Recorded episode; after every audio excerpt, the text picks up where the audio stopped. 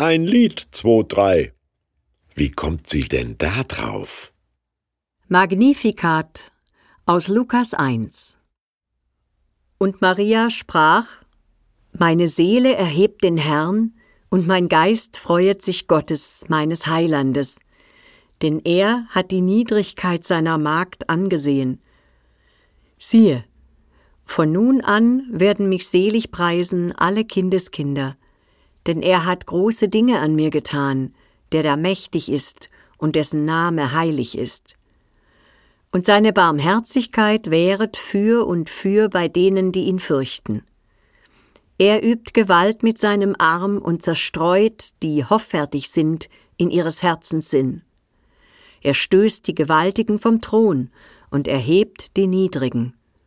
Die Hungrigen füllt er mit Gütern und lässt die Reichen leer ausgehen.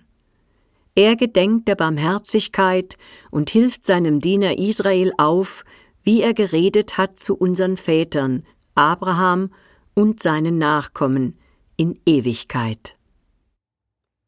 Wenn heute eine minderjährige Singlefrau feststellt, dass sie schwanger ist, ohne Ausbildung, ohne Einkommen, ohne geräumige Wohnung, ohne verlässlichen Mann, ohne helfende Großeltern, was ist dann ihre naheliegendste Reaktion? Heult sie nächtelang? Denkt sie an Abtreibung? Geht sie eine ungewollte Ehe ein?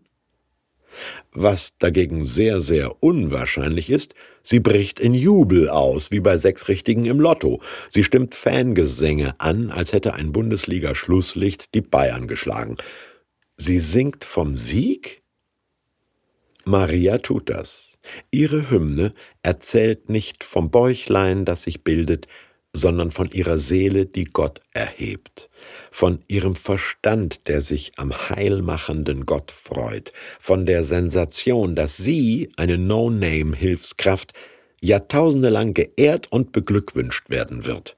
So kam's ja auch, denn der lateinische Anfang dieses Textes ist zu einer Marke geworden, das Magnificat, an dem sich die besten Chöre, Orchester und Dirigenten der Welt seither begeistert abarbeiten. Gereimter Mutterstolz? Selbstinszenierung einer Ich schaffe das Alleinerziehenden? Überhaupt nicht. Maria lobt nicht sich, sondern die Barmherzigkeit Gottes und seine geradezu umstürzlerischen Eigenschaften.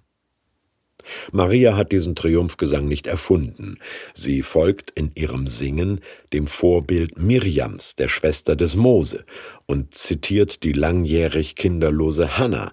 Sie singt Psalmen, die sie aus der Synagoge kennt. Aber es ist ihr ganz eigener, sehr weiblicher, sehr kämpferischer Hit geworden, der ausspricht, was alle Mütter und Väter einander und anderen gegenüber aussprechen sollten – dass es eine erhebende Ehre ist, mit der Verantwortung für ein Kind betraut zu werden.